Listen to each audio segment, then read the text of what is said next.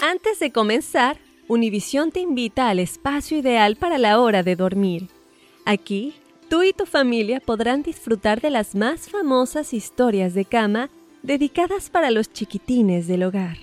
Acompáñanos a explorar mundos llenos de aventuras, fantasías, sueños hechos realidad, animalitos y amigos verdaderos.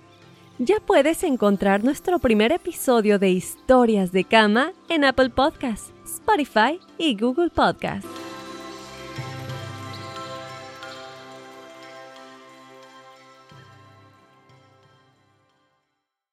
Suscríbete ahora en Apple Podcasts, Spotify o en cualquier plataforma de podcast y busca la frase Juntos We Shine. Alegra tu día con historias de inspiración que te motivarán, porque juntos We Shine presentado por Target.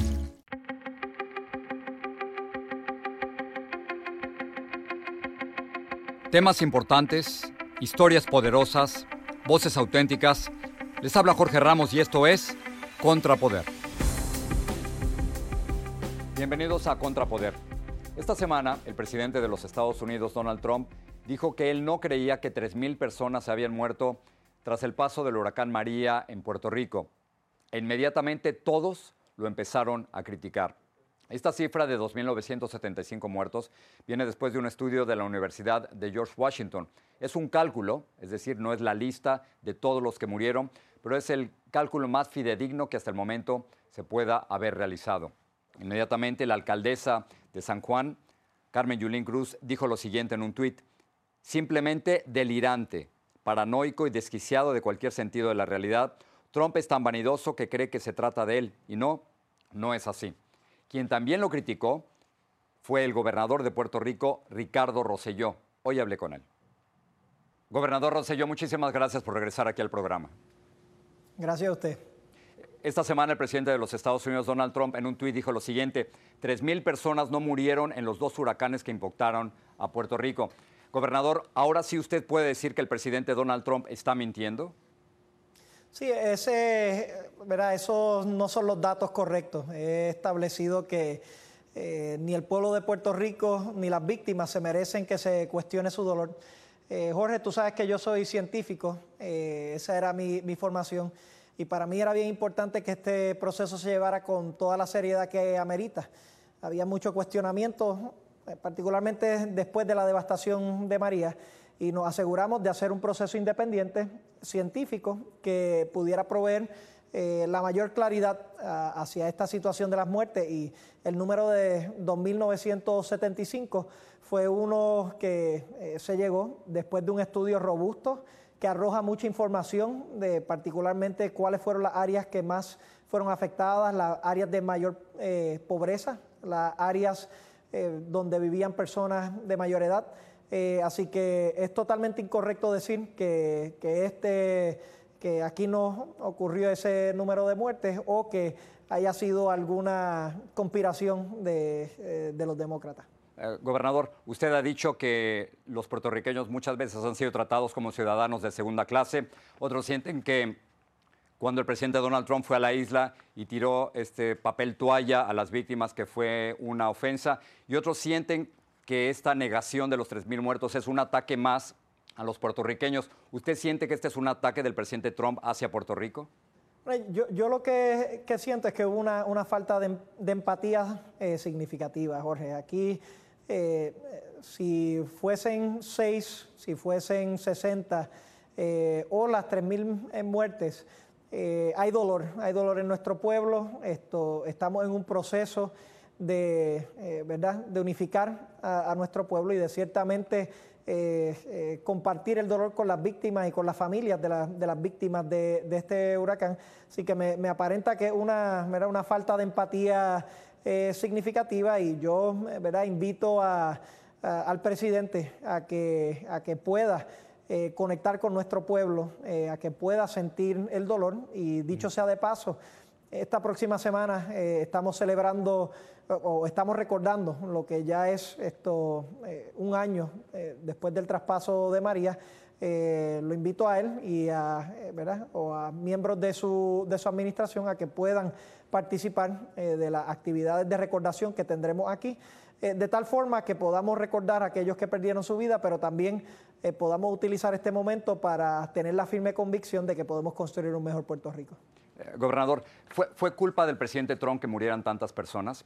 He hablado con, varios congresistas, con el congresista Luis Gutiérrez, que en un momento va a estar aquí en el programa, y él me asegura que teniendo el ejército más poderoso del mundo, quizás el ejército más poderoso de la historia, el presidente Trump no reaccionó como debía en el caso de Puerto Rico.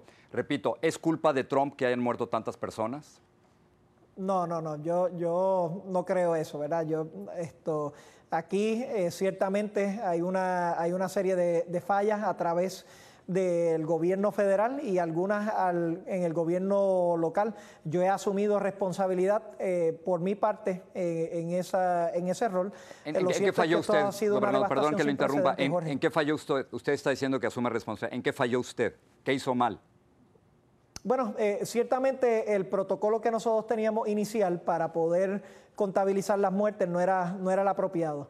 Eh, tan pronto nos dimos cuenta de eso, fue que encaminamos el proceso eh, con George Washington University para que pudiéramos tener claridad eh, sobre todo esto. creo que hay muchas enseñanzas en términos de la comunicación previo al huracán y que ahora mi rol como gobernador es identificar dónde hubo esas fallas, reconociendo que esto fue una devastación sin precedentes, pero que de cara hacia el futuro podamos responder de manera afirmativa. Por ejemplo, Jorge, eh, ahora nosotros vamos a comenzar, vamos a tener una comisión de expertos del 920 para poder implementar estos cambios. Vamos a trabajar con un censo de las personas que eh, están en posiciones vulnerables, eh, por ejemplo, aquellos que necesitan diálisis, para poder intervenir con ellos previos a, eventos como este.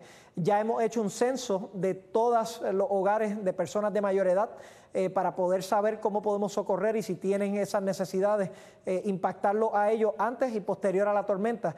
así que ciertamente hay, responsabilidad en muchas direcciones. Lo cierto es que por encima de ello, Jorge, esto fue el huracán más devastador en la historia moderna de los Estados Unidos. Esto, y para mí, eh, lo importante es no jugar política con esto. Eh, lo importante es construir y edificar y ver eh, cómo evitamos que esto ocurra en el futuro y ciertamente trabajar con el dolor de, nuestro pueblo producto de esta devastación.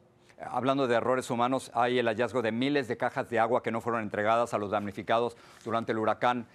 ¿Qué, pasó, gobernador? O sea, ¿cómo, ¿cómo, se puede explicar que una de las principales crisis es que no tenían agua potable y de pronto nos encontramos miles y miles de galones de agua que no fueron entregados? Muchas vidas se pudieron haber salvado así. Sí, pues, pues para mí es, inexplicable y es inaceptable y requiere eh, mayores explicaciones. Lo, cierto es que FEMA asumió responsabilidad por eso otros días, aunque al principio eh, recordarás que apuntaron el dedo hacia el gobierno central. Eh, tuvimos que encontrar imágenes de satélites para, en efecto, demostrar que en febrero sacaron esas, esas botellas, las pusieron en la intemperie esto, y ciertamente sujeto al daño de la lluvia, de los elementos y, del sol. Aquí hay varias preguntas, Jorge. Uno, como bien estableciste, ¿por qué no se repartió ese agua? Si se tenían aquí 12 millones de botellas de agua, ¿por qué no se repartieron? Dos, ¿por qué se sacaron de, áreas donde estaban seguras y se dejaron en una pista? Eso para mí no tiene explicación alguna. El número tres, ¿por qué se esperó a dos meses y medio después que se sacan esas botellas? A que se pongan en el portal de GSA y se contabilicen como aguas en exceso, eh, que cualquiera otra jurisdicción, incluyendo a Puerto Rico, eh, pudo haber utilizado. Número cuatro, ¿por qué se va a estar repartiendo agua que posiblemente se sabe que ya está dañada? Eh, para mí son cosas inexplicables. Gracias a Dios, FEMA después de la evidencia, asumió la responsabilidad ayer de, de esta acción y nosotros vamos a seguir eh, procurando por, que se contesten estas preguntas. Gobernador, me, queda un minuto y le quisiera preguntar lo siguiente.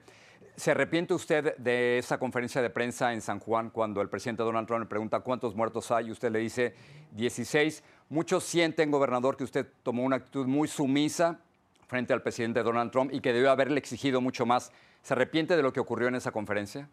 Yo, entiendo, eh, Jorge, que hayan personas con distintos puntos de vista. Eh, mi trabajo como gobernador es recibir los recursos que me permitan servirle a nuestro pueblo y particularmente después de, esta devastación. En aquel momento esa era la información que se tenía, posterior a eso obviamente vimos que era un protocolo inadecuado y mi rol pues eh, es identificar esos errores y poder remediarlos. Eh, yo voy a seguir en el espíritu de diálogo eh, con el gobierno federal. Voy a seguir señalando lo que es bueno, pero también voy a seguir estableciendo lo que es malo, Jorge. Yo creo que eso me da, me da en una credibilidad diferente, porque en este ambiente a veces, utilizando a Puerto Rico como balón político, eh, o se trata de articular todo como que es bueno o todo como que es malo. En una devastación pasan muchas cosas y yo eh, lo que quiero establecer es que vamos a trabajar con lo bueno, vamos a remediar lo malo e importante, y culmino con esto, Jorge. Está bien. Es importante establecer que aquí hay una diferencia porque somos ciudadanos de segunda clase, que todos aquellos que estén utilizando a Puerto Rico, eh, que tengan a Puerto Rico en sus pensamientos, se los agradecemos, pero que si verdaderamente quieren resolver el problema de raíz, tienen que erradicar la colonia en Puerto Rico y tienen que validar el, deseo democrático del pueblo de Puerto Rico de transicionar para convertirnos en un Estado de la Nación. De otra forma, veremos lo que vimos ahora. Trato de segunda clase, trato diferente entre Texas, Florida y lo que fue la respuesta a Puerto Rico. Es tiempo que Estados Unidos eh, dé un paso hacia adelante, erradique las colonias y así eh, eh, todos prosperaremos. Gobernador, gracias por hablar con nosotros. Muchas gracias, Jorge.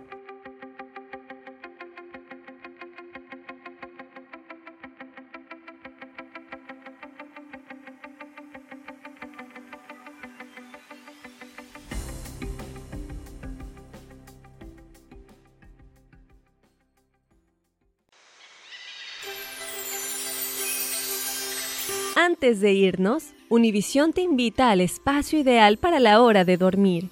Aquí, tú y tu familia podrán disfrutar de las más famosas historias de cama dedicadas para los chiquitines del hogar. Acompáñanos a explorar mundos llenos de aventuras, fantasías, sueños hechos realidad, animalitos y amigos verdaderos. Ya puedes encontrar nuestro primer episodio de Historias de Cama en Apple Podcasts Spotify y Google Podcast.